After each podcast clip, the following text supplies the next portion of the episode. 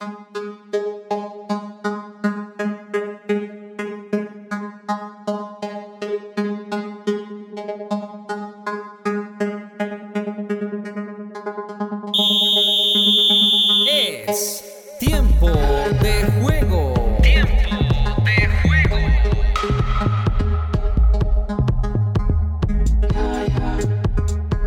Es un gusto volverlos a saludar en tiempo de juego donde analizamos la actualidad deportiva de Colombia y el mundo. Un saludo para todos nuestros oyentes y para quienes nos siguen a través de nuestras redes sociales. Estamos de vuelta para analizar todo lo que ha dejado el fútbol europeo, el fútbol colombiano y el resto de deportes, ¿no? Ciclismo, tuvimos Vuelta a España que ya terminó, tuvimos también tenis, US Open. Vamos a estar hablando de todos estos temas en este episodio de Tiempo de Juego. Y como siempre, eh, Diego Sebastián Muñoz me acompaña. ¿Cómo ha estado Diego? Buenas tardes Luis Alberto, cordial saludo para ti, para todos nuestros oyentes de Tiempo de Juego. Un verdadero privilegio volver a estar con ustedes, llevándoles la mejor actualidad del mundo deportivo, no solamente aquí en Colombia, sino también en, en el planeta deporte. Muchas noticias, muchos datos, mucha información para llevarles a ustedes, nuestros apreciados oyentes. Bueno, Sebastián, comencemos hablando de nuestro fútbol, ¿no? El fútbol colombiano ya avanza la fecha número 11 de nuestro rentado nacional, es decir, ya estamos por la mitad y ya se van definiendo los equipos que van a ser protagonistas. Sin embargo, eh, sí he visto que no hay mm, como una regularidad, ¿no? Se podría decir y está muy competitivo todo. Además de Millonarios, que es el líder y que lleva ventaja, sigue muy competitiva la liga. Exactamente, salvo por el caso de Millonarios, que eh, nuevamente se perfila, y ya lo habíamos dicho varias veces, se perfila nuevamente como el candidato número uno a llevarse el. Pues lo, venimos diciendo hace dos años, ¿no? Eso también hay que aclararlo. Incluso esta semana tuve, tuve una charla con con un hincha de Millonarios, eh, perdón, un hincha de otro equipo que hablaba que Millonarios pues la tenía fácil, ya no estaba siendo protagonista Tolima, Nacional, pero venimos diciendo lo mismo desde hace dos años y Millonarios nada que logra el título. Exactamente, y Millonarios nuevamente es el líder del campeonato con 24 unidades. Este fin de semana perdió el invicto de 10 fechas que acumulaba en el campeonato eh, con su derrota ante el Once Caldas en Manizales. Un Millonarios que según Gamero ya viene acumulando cansancio debido a las múltiples competencias que, bueno, en realidad solamente está compitiendo en la Copa Colombia y en la, y en la liga, no está participando en campeonatos internacionales donde fue eliminado en enero.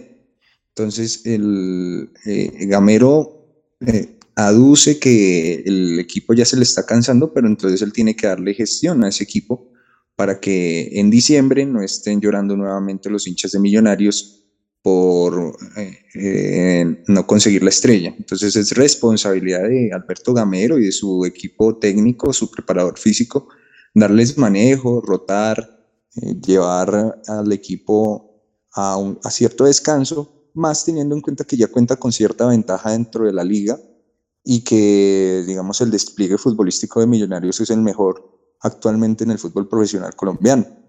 Un equipo que sale a ganar en todas las canchas, un equipo que tiene autoridad, que maneja muy bien la pelota, que tiene identidad de juego y que se le nota el trabajo al profesor Gamero ya de dos años de estar trabajando en, en Millonarios. Entonces, muy prometedor, me parece, este tema de Millonarios más allá de la derrota y es el momento de darle gestión. No quieres fracasar en noviembre, diciembre, entonces empieza a gestionar tu nómina para que no tengas malas noticias al final de año.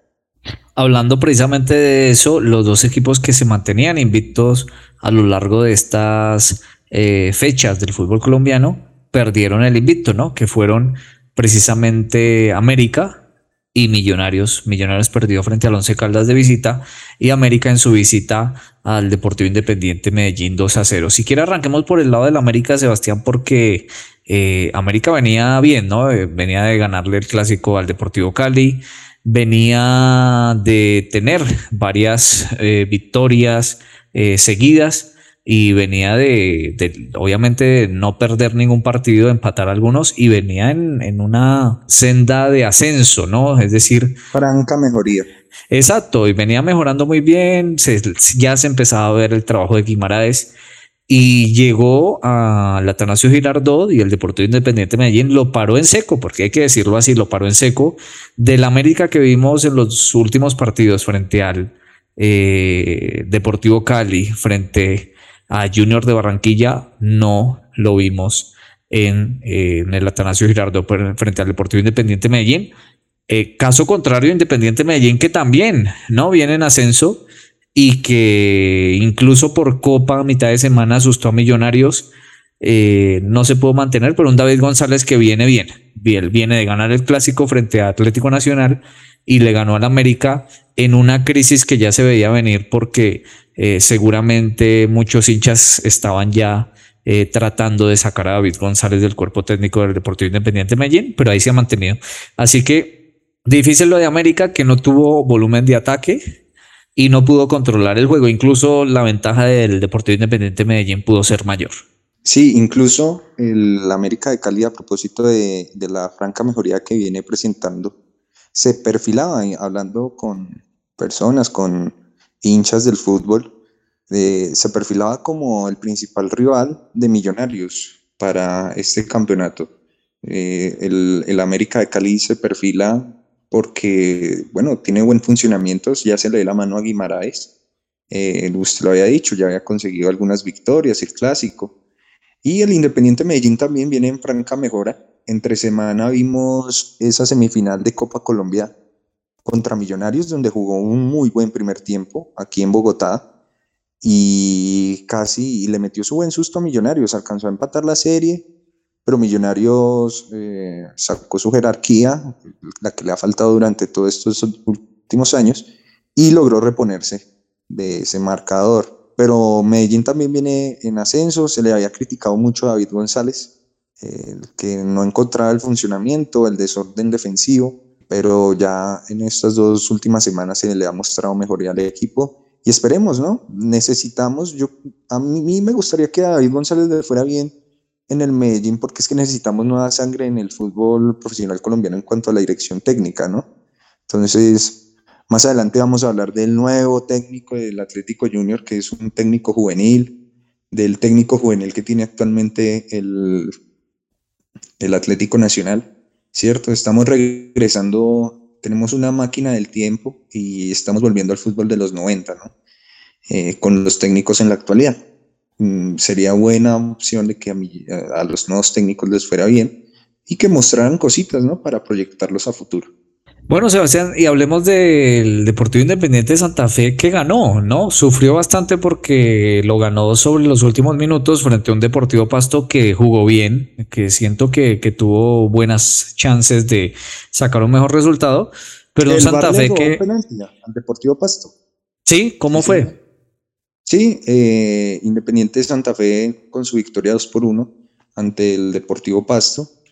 Eh, toma aire luego de su estrepitosa derrota en el clásico frente a Millonarios, luego de ese papelón eh, que a propósito me, tengo que cobrarte aquí, estimado Luis Alberto, porque Millonarios pasó por encima de Independiente Santa Fe fue ampliamente superior, como lo hemos dicho en la previa del partido, y, bueno, Santa Fe lució como, sigue luciendo como lo que se venía hablando, un equipo paquidérmico, un equipo lento, un equipo que realmente, eh, como hablábamos al principio, le favorece la irregularidad del torneo, ¿cierto? Entonces con una victoria te ubicas en la cabeza de la tabla, ¿cierto? En los primeros lugares sin jugar bien, sin jugar, sin mostrar un fútbol vistoso, un fútbol lento, con el señor Carlos Sánchez, con eh, Wilson Morelo, con Matías Mier, que eh, juegan a una velocidad muy baja. Es realmente doloroso ver a Independiente Santa Fe porque es que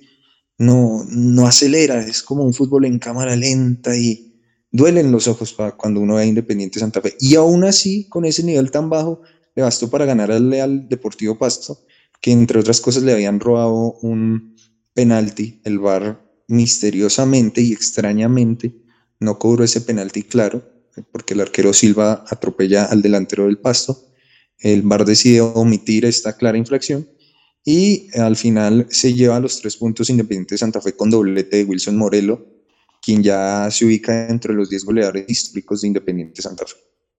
Entonces, para cerrar el tema de Santa Fe, un equipo que no es confiable, un equipo lento, un equipo que ahora tiene un técnico trabajador como Alfredo Arias, pero que en cuanto a nómina está muy corto y ganaba, yo diría que por más por el espíritu que por el juego que despliega. Eso es Independiente Santa Fe actualmente en el fútbol colombiano. Bueno, parece que estuviera hablando del colero, pero está hablando del cuarto del, torneo, ¿no? El, cuarto equipo del torneo, teniendo en cuenta que la irregularidad de los equipos colombianos es algo normal, ¿no? Es decir, aquí no hay un equipo, más allá de Millonarios, lo que hablábamos, no hay un equipo que mantenga cierta regularidad. Ahí va, Deportivo Pasto quinto, Independiente de Santa Fe cuarto, así que así está la tabla de posiciones con el equipo de Arias que, como usted dice, no juega bien o no le gusta, pero está obteniendo resultados, ¿no? Un equipo que por lo menos obtiene esos resultados y está metido entre los favoritos. Hablemos, Sebastián, de Atlético Nacional, que estrenó técnico y le ganó a Jaguares, ¿no? Sí, un técnico juvenil, ¿no? Un técnico que está haciendo sus primeros pinitos en el fútbol profesional colombiano, el profesor Pedro Sarmiento, de la escuela de Francisco Maturana, de Hernán Darío Gómez, de la camada de nuevos técnicos que surgió a principios de los años 90 en el fútbol profesional colombiano. Hoy, 30 años después, eh, asume la dirección técnica de Atlético Nacional, siendo el técnico del interino, del interino, del interino del profesor Guimaraes. ¿sí? Suena hasta absurdo, pero así se ha manejado el Atlético Nacional. Después de eh, despedir a Guimaraes el año pasado, asume el profesor Restrepo, le va más o menos, lo dejan, luego lo echan y dejan a Hernán Darío Herrera, saca campeón al equipo. Cuñado, Sarmiento, cuñado de Herrera. Es decir, ¿qué cambio? ¿En qué cambia? Exactamente, y que integró el cuerpo técnico de Herrera y ahora Herrera no sirve luego de sacar los campeones y dejan a Pedro Sarmiento, que hacía parte del, cuerpo técnico de eh, Hernán Darío Herrera. Entonces, uno no entiende lo que está pasando en Atlético Nacional. Eh, parece ser que no hay plata para contratar un técnico eh, extranjero, un técnico de mayor nombre, porque eh, las malas inversiones en los últimos años dejaron a Atlético Nacional en una crisis financiera, ¿cierto? Después de haber ganado la Copa Libertadores hubo como un despilfarro de dinero, trajeron técnicos extranjeros que cobraban millonadas y que fracasaron y ahora tienen que apelar a eso. Entonces seguramente cuando a Sarmiento le empiece a ir mal, van a llamar a otro técnico interino en caso de que no haya plata. Entonces, eh, eh, así se maneja Atlético Nacional, que, bueno, ganó en su visita a Jaguares con gol de Danois Vanguero, y ahí está metido entre los ocho. Es, eh, lo que decíamos al principio, me ganas dos partidos seguidos, te metes dentro de los ocho y ya eres candidato al título. Entonces esa es la irregularidad del fútbol colombiano. Y el equipo Jaguar es eh, regular, ¿no? Bastante regular. Llevas más de cinco partidos sin ganar, solo tuvo dos triunfos en este campeonato. Muy mal este equipo de... Diez puntos, solo ha conseguido. Exacto. 16. Sí. Eh, hablemos, Sebastián, de Junior, porque el mal resultado, eh, obviamente malo para la hinchada y todo, eh, terminó por sacar a Juan Cruz Real, que aquí veníamos diciéndolo en tiempo de juego, era uno de los candidatos, de los técnicos candidatos a salir en las primeras fechas del fútbol colombiano. Creo que lo mantuvieron bastantes fechas de más e incluso hablábamos de la posible llegada de uno de los técnicos que usted llamó juveniles al Junior de Barranquilla. Sí, señor, se trata de el juvenil técnico Julio Avelino Comesaña, el técnico uruguayo que va a cumplir su décimo ciclo como entrenador del Junior de Barranquilla. Eh, su primer ciclo se produjo en el año 1992, muchos en el año 1991, perdón. Muchos de nosotros no habíamos ni siquiera nacido y ya el técnico del Junior era Julio Comesaña. Eh, acumula ya su décimo ciclo. Eh, el profesor Comesaña, un, un, técnico que pues le tiene la mano al Junior, con más de 70 años ya eh, es eh, patrimonio material del Atlético Junior. Esperemos que le vaya bien al popular uruguayo. Y un Juan Cruz Real que la soberbia, a, mí me molestaba ver a Cruz Real en las ruedas de prensa porque el equipo jugaba mal y le echaba la culpa o al árbitro o al equipo rival, pero él nunca asumía la responsabilidad, ¿no? Y creo que eso finalmente terminó hartando a la dirigencia del Junior, ¿no? El cinismo de Juan Cruz Real en las ruedas de prensa era algo, era, algo insólito, Luis Alberto. No, y sobre todo que los periodistas de Barranquilla no son tan tolerantes como otros tipos de periodistas. Estos mismos problemas los tuvo con los periodistas de Cali, eh, cuando fue técnico del América, que lo sacó campeón, pero lo de Juan Cruz es fue bastante malo, ¿no? Empató contra el Deportivo Pereira de local, 0 a 0. Eh, los últimos dos partidos no pudo ganar. Incluso perdió su partido de Copa Colombia frente a Unión Magdalena también 1 a 0. Entonces, bastante compleja la situación de Junior, que si, si usted me lo permite, Sebastián, eh, tiene la mejor nómina del país en este momento. Claro, la nómina más cara también. Y no puedes desaprovechar la nómina que tienes y además la afición le dolió mucho eh, las derrotas con el Unión Magdalena en Barranquilla, la derrota con el América de Cali, eh, la derrota con el Once Caldas en Barranquilla. Fueron derrotas dolorosas y la afición del Junior es exigente y es sensible, entonces eh, no le gusta acumular tantas derrotas seguidas porque ya empieza a sonar tu nombre para afuera, ya empieza a hacerlo y comezaña. Y bueno, vamos a ver cómo le va al profesor, em, al profesor uruguayo que venía a dirigir al Independiente de Medellín. Y, que, no le fue mal, ¿no? No le fue mal con el DIN. Y que en su último ciclo con el Junior fue campeón, ¿no? Eh, se fue en el año 2020 después de la pandemia, pero había salido campeón, incluso había jugado la final de la Copa Suramericana vamos a ver cómo le va a Comesaña. Es, eh, es, no, es prácticamente el, Club Atlético Comesaña, más que Atlético Junior, es Atlético Comesaña. Así es. Bueno, y Sebastián, hablemos también del em, Deportivo Cali, ¿no? Porque sigue sin obtener eh, buenos resultados en la liga. Le ha ido bastante mal. Bueno, sigue sin obtener un triunfo en la liga porque no ha ganado un solo partido de las de los 10 que ha disputado. Eh, lo único que ha acumulado en los últimos partidos han sido empates. Eh, después de la victoria del América sobre el Deportivo Cali, obviamente vienen los, los tiempos de, crisis. Un equipo que ya obviamente ya está prácticamente eliminado, ya está eliminado. Eh, y que sigue manteniendo a Mayer Candelo como técnico. Veremos hasta cuándo dura eso, ¿no? Mañana podrían despedirlo pasado mañana, pero es otro de los técnicos que está en la cuerda floja, pero un Deportivo Cali que más allá de los problemas deportivos tiene serios problemas administrativos, ¿no? También está en una crisis económica importante el Deportivo Cali. El Dudamel, mm, el año pasado el, triunfo de Dudamel, el campeonato de Dudamel, disfrazó un poco lo que era el Deportivo Cali y este año eh, es la campaña, es la peor campaña de la historia eh, acumulada del Deportivo Cali. Eh, incluso ya empiezan a hablarse de, la posibilidad del descenso en la próxima temporada. Mm, y con un Mayer Candelo que no le ha encontrado la vuelta al equipo, no ha ganado partidos y el, equipo no lo ha echado porque no tiene plata para la liquidación, ¿cierto? Pero la campaña de de Mayer Candelo ha sido muy mala y más teniendo en cuenta, digamos que en las ruedas de prensa criticamos a Cruz Real de que no aceptaba los errores. Mayer pues reconoce los errores pero no trabaja en ellos.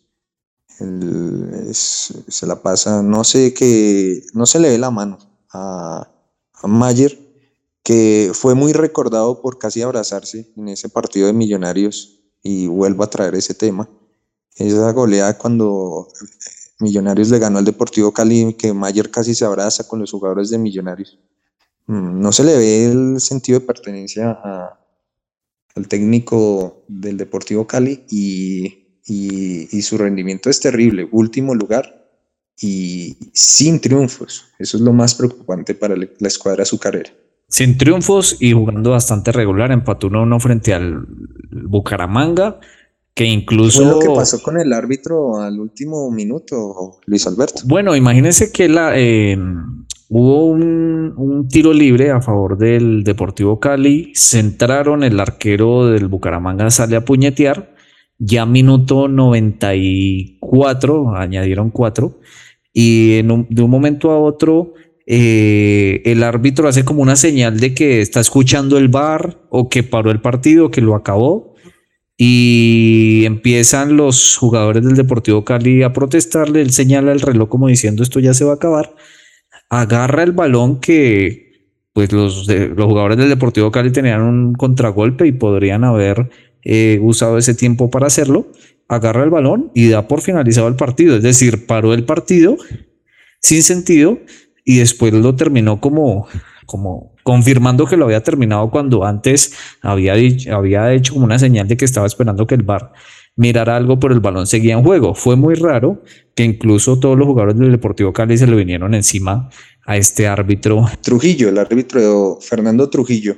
Ese. Eh, fue el árbitro, bueno, un árbitro desconocido, ¿no?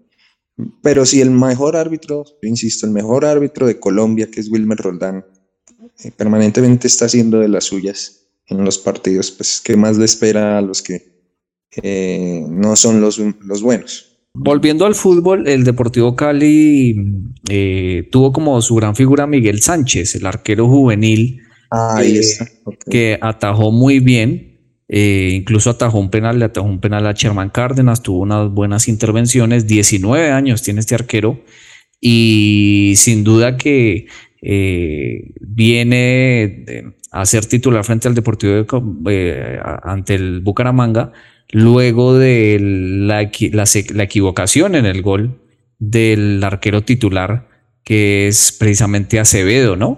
Y que incluso Mayer Candelo como que le cobró esa mala salida en el gol del argentino eh, que marcó el gol en ese partido, el argentino Quintana. Entonces, eh, le quitó el puesto y hace una muy buena actuación frente al Bucaramanga. Seguramente sigue en el puesto. Lo, raro es que Mayer Candelo se está echando encima a todos los, los veteranos, ¿no? Eh, incluido a Teófilo Gutiérrez. Sí, eh, ha sido muy raro el, manejo de, Hay algo raro en el Deportivo Cali. Hay algo raro que no sabemos, que es que es muy, muy extraño el comportamiento errático, no solamente de, el técnico, sino de los dirigentes, tanta polémica y algo raro que mm, tarde o temprano se va a descubrir qué es lo que está pasando en el Cali y esa crisis interna que es total, es total. Me recuerda mucho a la crisis que tuvo Santa Fe hace como unos tres años, que también duró casi 20 partidos sin ganar y que tuvo que llegar Harold Rivera a poner orden al tema y cambiar de presidente Debe ser de raíz atacado ese tema para que salgan de esa crisis. Y hablando de crisis, Sebastián, no podemos dejar de hablar del Deportes Tolima, ¿no? Solo ha ganado un, un partido de los 11 que ha jugado en la liga. Esta vez empató frente a Patriotas en Tunja y 1-1 y ahora ya está prácticamente eliminado el equipo de Hernán Torres, otro técnico en la cuerda floja, ¿no? En la posición número 17, un equipo que se mantuvo en los tres últimos torneos en la parte alta de la tabla, que disputó Copa Libertadores, llegó a finales, llegó a tres finales consecutivas, ¿no? Sí, lo que decíamos en el último programa, Luis Alberto, ya el ciclo Torres está desgastado, el equipo ya no le responde y la nómina también está cansada eh, más allá de que, digamos, ya no ha tenido exigencia internacional, se ve como el fin de ciclo, nada que puede ganar y aparte la nómina del, del Tolima no es mala. Cuesta, Angulo, Quiñones, Mosquera, Hernández, Trujillo, Rovira, Miranda, Sosa, Lucumí y Rangel.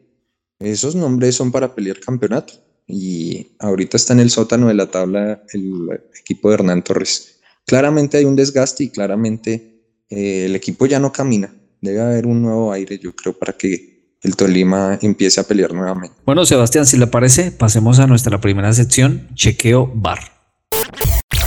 rotación del balón como cambia. Otra, otra toma, por favor. Dale uno atrás, uno atrás, adelante, uno adelante. Como saben, en Chequeo Bar analizamos lo bueno y lo malo de la jornada deportiva. Eh, Sebastián, si quiere empecemos por lo malo, ¿no? Lo malo sucedió en esta ocasión en el partido de Once Caldas Millonarios, donde el arquero de la selección Colombia, uno de los arqueros que hace parte de los microciclos de la selección Colombia, Álvaro Montero, protagonizó una jugada lamentable que resultó en la expulsión eh, y, en, y siendo la principal causa por la cual Millonarios pierde su invicto, ¿no? Eh, una agresión eh, injustificable a un rival. Eh, sin sentido. sin sentido. Expliquemos bien, bien, bien cómo sucedió, Sebastián, porque iba ganando Millonarios 1-0, un equipo mixto, frente a Once Caldas. Agarra el balón Montero en una de esas eh, salidas que tiene el arquero, la agarra con sus manos. El jugador de Once Caldas hace como una sombra para no dejarlo sacar de inmediato él se incomoda y le da un rodillazo en sus partes nobles al jugador. Obviamente el árbitro pita penal y lo expulsa por la agresión.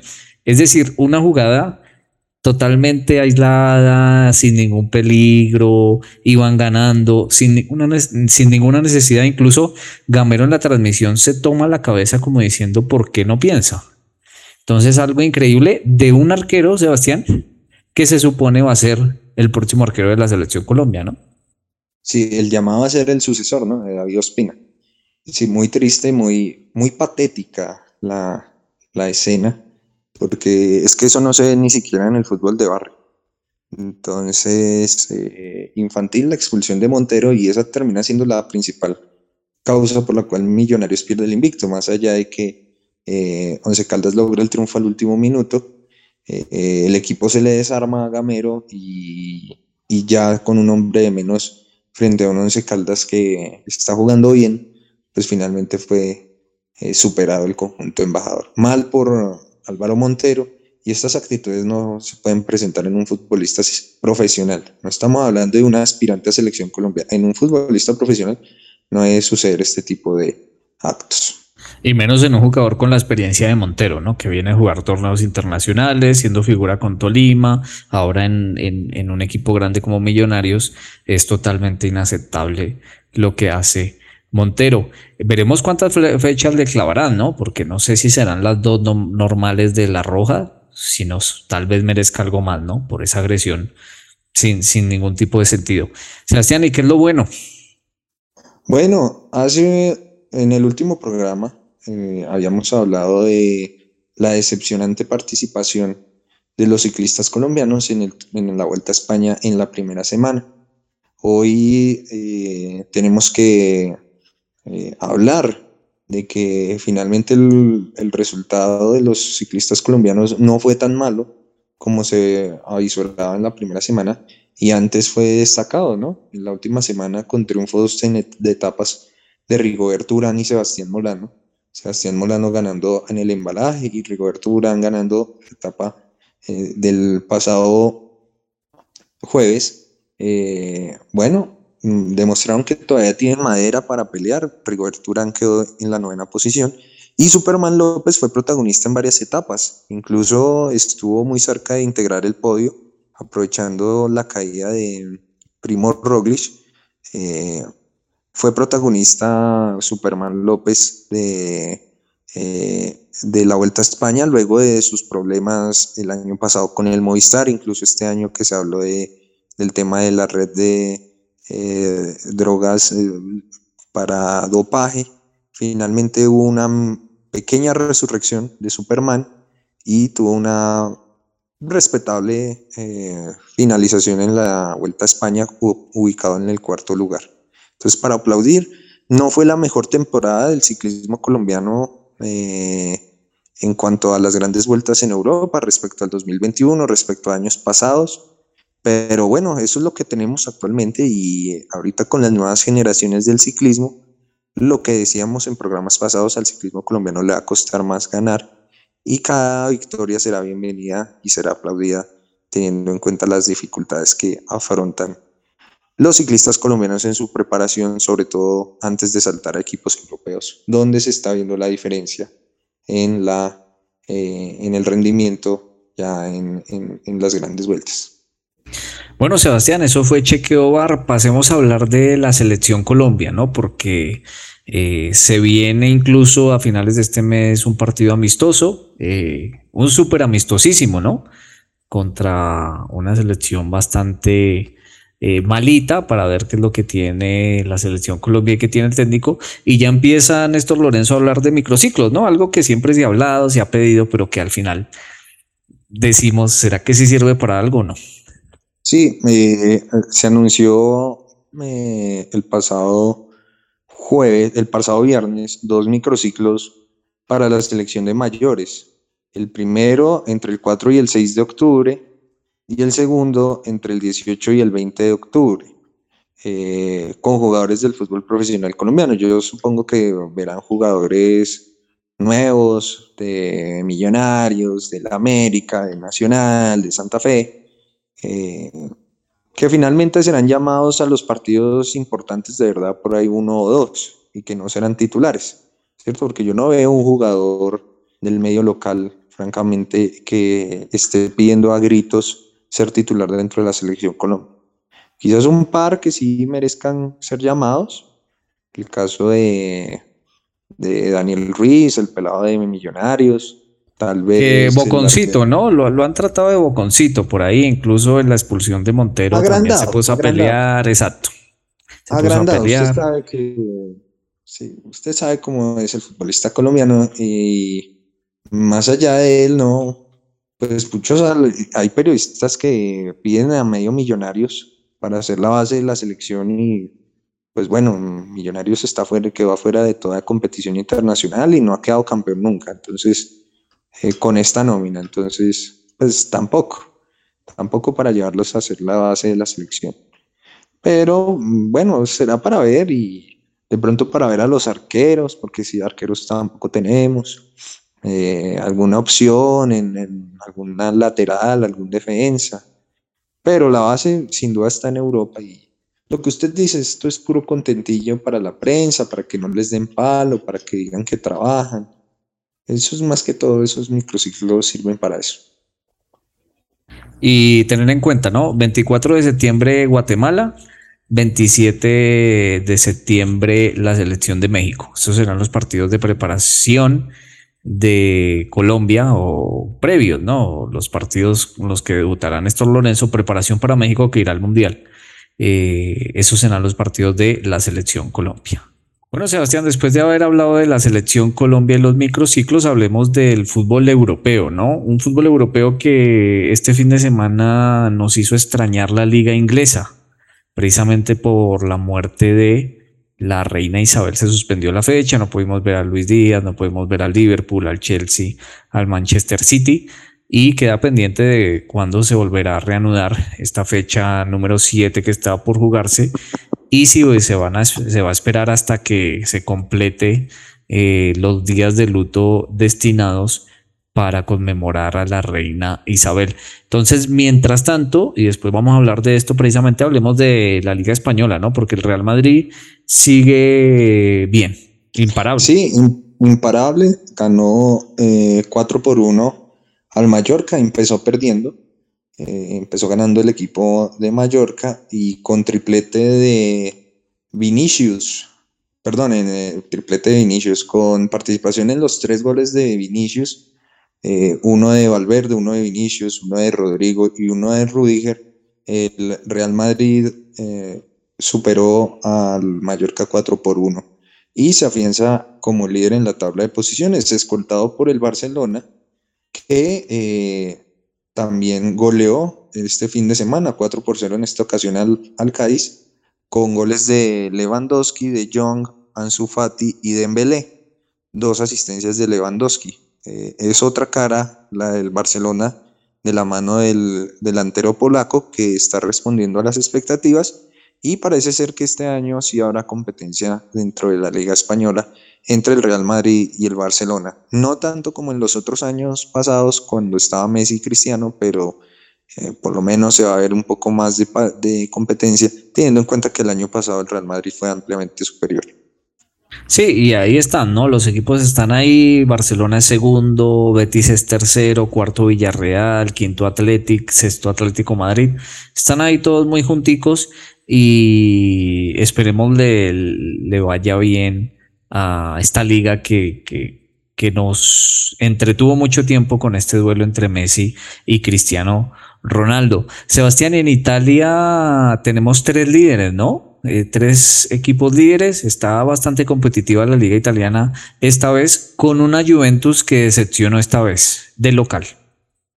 Sí, señor, porque empató dos por dos con la Salernitana, eh, un equipo recién ascendido a la Serie A, eh, incluso que empezó perdiendo 2 por 0 y pudo lograr al último minuto el empate con gol de Bonucci.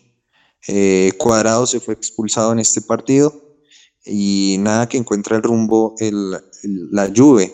Eh, como lo decía, hay tres líderes actualmente en la Serie A. Se trata de Napoli, Atalanta y Milan. Atalanta, donde están los colombianos Muriel y Tuan Zapata, pero que no han anotado, tristemente. Se les apagó ya la mecha a los futbolistas colombianos y ya no son eh, los protagonistas de este equipo. Los, eh, los que están haciendo los goles son Malinovsky, Lukman y eh, el escocés Hendry. Ya el equipo, ya el equipo colombiano, bueno, ya los jugadores colombianos están. Incluso Juan Zapata se perdió este partido por lesión, entonces no, no están siendo protagonistas, ya pasaron a un segundo plano en la liga italiana, donde, eh, como decíamos, tres líderes, eh, Napoli, que también entre semana goleó al Liverpool 4 por 1 por Champions League, eh, está siendo el protagonista, y Milan, quien es el actual campeón, también está teniendo una temporada, un inicio de temporada destacable. Sí, preocupante lo de los colombianos en el Atalanta, ¿no? porque incluso Dubán Zapata llegó a sonar para equipos grandes, las lesiones lo han alejado precisamente de esas posibilidades y Muriel pues como siempre su irregularidad que la dejó ver mucho tiempo en la selección Colombia y hasta el momento no ha logrado eh, sobreponerse. El Inter eh, está por detrás, ¿no? Si bien le ganó 1-0 al Torino en esta ocasión, eh, está ahí quinto y está tratando de luchar frente a esa irregularidad que ha tenido en el comienzo de esta temporada. Sebastián, hablemos del PSG que ganó, sufrió y ganó 1-0, ¿no? Por la mínima diferencia. Digo sufrió porque incluso el Brest, el equipo al que enfrentó, tuvo un penal que pudo atajar Donnarumma. Sí, con una extraordinaria asistencia de Lionel Messi y una eh, maravillosa definición de Neymar, el PSG eh, se llevó los tres puntos y por el momento comparte el liderato de la tabla de posiciones con el Marsella. Ambos equipos llevan 19 unidades. Está bastante pareja, el, bastante parejo al inicio de la liga francesa. Mm, un PSG que no sale de las polémicas entre semanas, se dio a conocer videos de Mbappé haciéndole reclamo a los compañeros porque no le pasaban el balón y los compañeros se disculpaban y Mbappé insistía de que pues no importa de que pidan disculpas, lo importante es que le pasen el balón a él. Entonces está en modo divo, modo muy harto Mbappé, en modo harto Mbappé, creyéndose un dios. Y pues eso es finalmente lo que pasa cuando unes en un equipo tantos egos, ¿no? Entonces Mbappé, está Messi, está Neymar, está más atrás eh, Sergio Ramos, está eh, Naruma, tantas estrellas en un equipo finalmente termina siendo eh, algo eh, nocivo para las aspiraciones del club. Incluso se dice que hay dos bandos, ¿no? El bando de Mbappé y el bando de Messi Neymar. así se ha, se ha dicho que sobre estos problemas personales entre estas figuras, teniendo en cuenta que Mbappé es la gran figura de este equipo, ¿no? Obviamente eh, Neymar, Messi son figuras, pero Mbappé es la gran figura y por el que se negoció una millonada para que se quedara y no fuera al Real Madrid, donde incluso lo, lo hablamos acá en tiempo de juego, intervino el presidente de Francia, Emmanuel Macron. Tienen que darle manejo, eso finalmente termina arreglándose cuando se vaya Messi, cuando se vaya Neymar y el y, y Mbappé quede como dueño de ese equipo y haga lo que quiera, ¿cierto? Pero ahorita, como usted lo decía, hay como dos bandos y pues eso se refleja también eh, sobre todo en la cuando vayan a disputar semifinales, finales de Champions que eh, siempre se quedan cortos los equipos del Paris Saint Germain. Así es. Bueno, eh, pasemos Sebastián a la liga alemana porque también, ¿no? El Bayern Múnich sigue ahí. Bueno, empató esta vez contra el Stuttgart, un equipo que viene incluso peleando esas, últimas posiciones en la tabla de, de, la liga. Unión Berlín es el equipo que sorprende, es el líder, el colíder es Friburgo y el Dortmund y el Leipzig abajo, ¿no? Sí, señor, eh, sorprende este inicio de la Bundesliga porque el equipo el Unión Berlín, eh, un equipo pues, no de los tradicionales en, la tabla de posiciones, eh, es el líder. ¿Sabe quién es la principal figura de este Unión Berlín? Eh, ¿Quién? El, futbolista Rani Kedira, que es hermano de Sami, el exfutbolista del Real Madrid. Este es la nueva figura, digamos, del fútbol alemán y que eh, tiene como eh, insignia el Partido Obrero. Hay mucho significado político en este partido. En otro programa podemos eh, profundizar más en el tema. Sí, actualmente es el líder, el Unión Berlín, le ganó 1 por 0 al Colonia. aprovechando que el Bayern Múnich empató, pues se quedó con el como único líder dentro de la Bundesliga. El Friburgo, por su parte, otra de las sorpresas del campeonato, empató con el Borussia Mönchengladbach y queda como segundo. El Friburgo que, entre otros futbolistas, tiene mm, al japonés Doan como una de sus máximas figuras. Aquí nos estamos contextualizando de, los de las nuevas figuras del fútbol mundial. Eh, desconocidas para nosotros, pero que eh, finalmente terminan siendo protagonistas en las ligas internacionales. Bueno, Sebastián, pasemos al datáfono. En el datáfono damos algunos datos eh, sorpresivos o datos no conocidos de el deporte. El datáfono.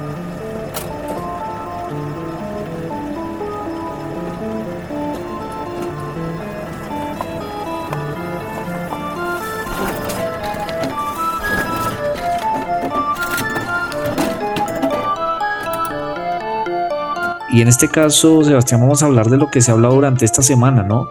La muerte de la reina Isabel y el deporte. Porque le doy uno de los datos curiosos.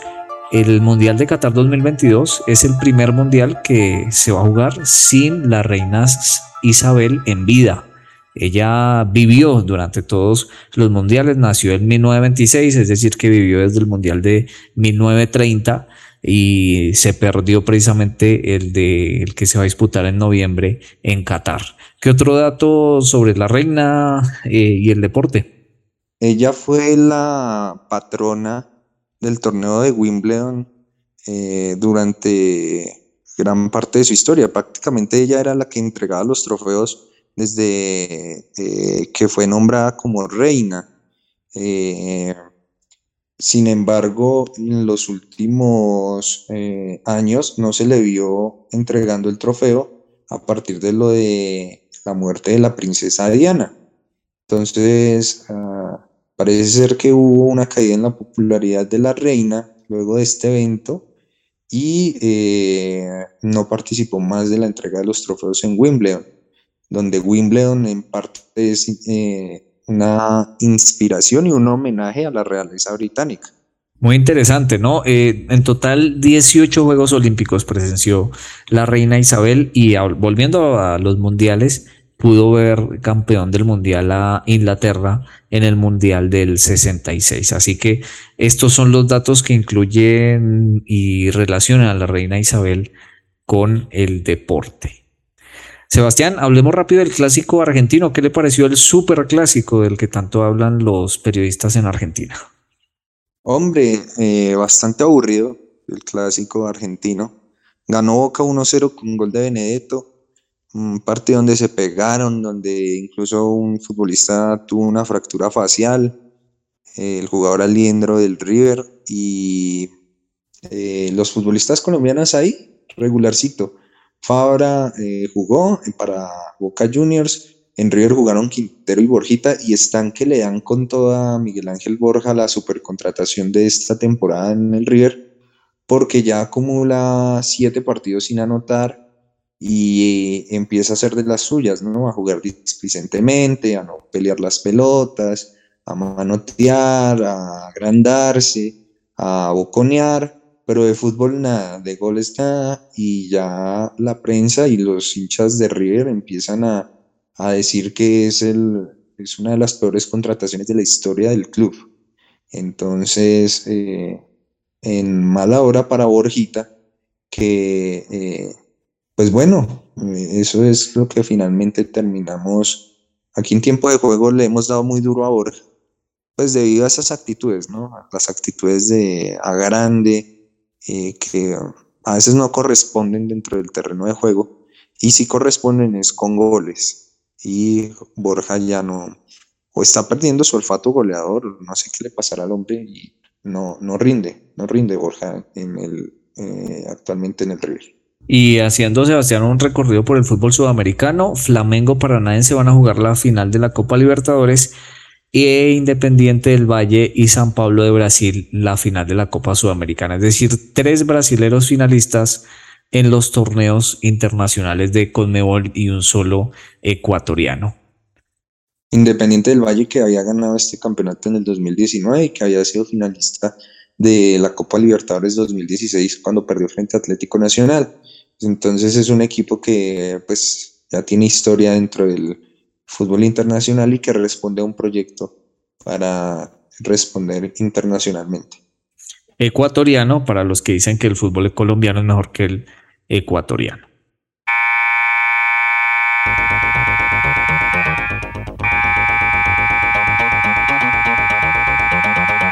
Tiempo fuera. Bueno, voy a tomar mi tiempo fuera, estimado Luis Alberto, para hablar de nuevamente de nuestra eh, figura futbolística y legendaria James David Rodríguez Rubio, quien eh, eh, en el transcurso de la semana pasada, en entrevista con el con, los, la prensa española, salió a ofrecerse a jugar en el Valencia, el equipo español él jugaría gratis, que se iría ya mismo, que mejor dicho, eso hizo propaganda, se vendió, mejor dicho, al Valencia, con tan triste resultado que eh, el Valencia no lo contrató, el Valencia ni siquiera lo tuvo en sus planes, y adicionalmente se habló de que podría llegar al Galatasaray y su pase se cayó también en el transcurso de la semana y ya cerró el libro de pases en Europa es decir, tiene que esperar hasta diciembre, enero para incursionar en el fútbol europeo. Este gesto finalmente fue rechazado por la dirigencia de su equipo en Qatar, Al Rayyan, y por la afición del equipo qatarí, porque habla de su, entre comillas, poco profesionalismo al no estar enfocado en lo que es actualmente el club. Eh, ya teniendo en contexto eh, pasamos a decir que eh, resulta muy triste, la verdad, eh, ver eh, el ocaso del futbolista James, mm, un, futbolista que nos dio tantas alegrías, un futbolista que es un ícono para la selección Colombia y para muchas generaciones que lo vieron jugar. y cómo termina siendo penosa finalmente el cierre de su carrera, ¿no? Eh, en el fútbol de Qatar, sin jugar, lesionado, envuelto en polémicas, ofreciéndose como si no tuviera prestigio, burlándose de, sus empleadores, de los equipos donde está, peleándose con los entrenadores, hablando mal de sus entrenadores. Hay un cierre lamentable de la carrera, incluso me atrevería a decir que eh, está borrando todo el cariño que se le tuvo alguna vez a James eh, debido a estas actitudes, porque finalmente eh, fue un futbolista que quisimos mucho y que ahorita sus actitudes son terriblemente infantiles, causan hasta extrañeza, ¿no? Ver a alguien comportándose de esa manera. Pero bueno, así es la vida, así es el deporte y Esperemos que James eh, pueda cerrar su carrera más decentemente. No en Twitch, no en entrevistas, no en vuelta en polémicas, sino jugando a la pelota y mostrando su talento, porque eh, el prime de James, el, máximo nivel de James era clase mundial y nos emocionó a todos. Y ya pues esos días pasaron, esperemos que algún día eh, pueda retomar un poco de su extraordinario nivel. Mire usted qué contraste con la carrera de, me va a perdonar ahí de pronto la comparación de Dairo Moreno, que él dijo que en su momento él pudo haber sido como James o como Falcao si no hubiera tenido la disciplina. Sin embargo, Dairo Moreno todavía rinde en el fútbol colombiano. Eh, podría ser que James regrese algún día al fútbol colombiano y pues pueda por lo menos responder a un nivel mediocre eh, que se presenta aquí en el fútbol colombiano y que pues pueda hacer cerrar la carrera como lo está haciendo Dairo Moreno, ¿cierto? Que finalmente, a pesar de sus infinidad de escándalos, sigue haciendo goles y es uno de los tres máximos goleadores del fútbol profesional colombiano. Ese fue mi minuto de opinión, querido Luis Alberto, muchas gracias. Bueno, sí, eh, la verdad que lo de James es bastante lamentable. Sebastián, pasemos a hablar de eh, ciclismo. ¿Usted qué análisis hace de lo que dejó la Vuelta a España? Ya hablamos de los triunfos de los ciclistas colombianos, triunfos que obviamente no son a los que nos tienen acostumbrados, pero es algo. Pero ¿qué se viene en cuanto a la hegemonía de los ciclistas europeos? Bueno, eh, la Vuelta a España fue ganada por el ciclista belga Renko Evenepoel, ¿no? Un ciclista del cual se venía hablando desde hace mucho tiempo y que con tan solo 22 años de edad se lleva su primera grande, ¿cierto? Estamos viendo que el ciclismo profesional ahora eh, corresponde al ciclista joven. En años anteriores, en años pasados, se decía que la madurez de un ciclista se alcanzaba a los 30 años y que ese era como el mejor nivel que podría alcanzar. Hoy ha evolucionado el deporte y ya los ciclistas jóvenes son los que mandan la parada, como Renko Benepoel, como Tadej Pogacar, eh, como el mismo Egan Bernal en su momento cuando ganó el Tour de Francia, el Giro de Italia.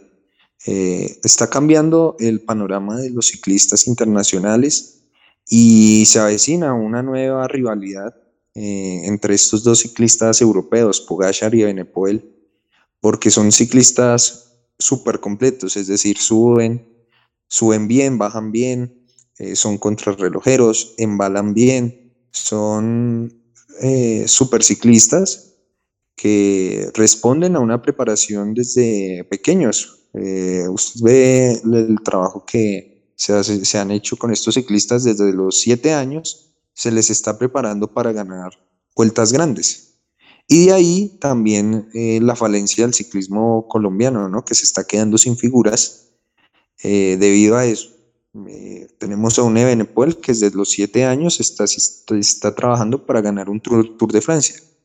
Nosotros aquí en Colombia estamos formando a algún ciclista que tenga siete años para ganar un tour o vamos a esperar a que gane una vuelta a Colombia para darnos cuenta de que puede ser un talento importante en el en el circuito internacional, pero tal vez ya sea demasiado tarde para prepararlo. Entonces, de ahí la diferencia. Vemos la diferencia de planificación, vemos la diferencia de eh, estilos y economías, y ya estos nuevos ciclistas van a mandar la parada de aquí a la próxima década, me animaría a decir, si no surge un nuevo eh, superciclista en los próximos años que actualmente no sé, tenga 18 y 17 años.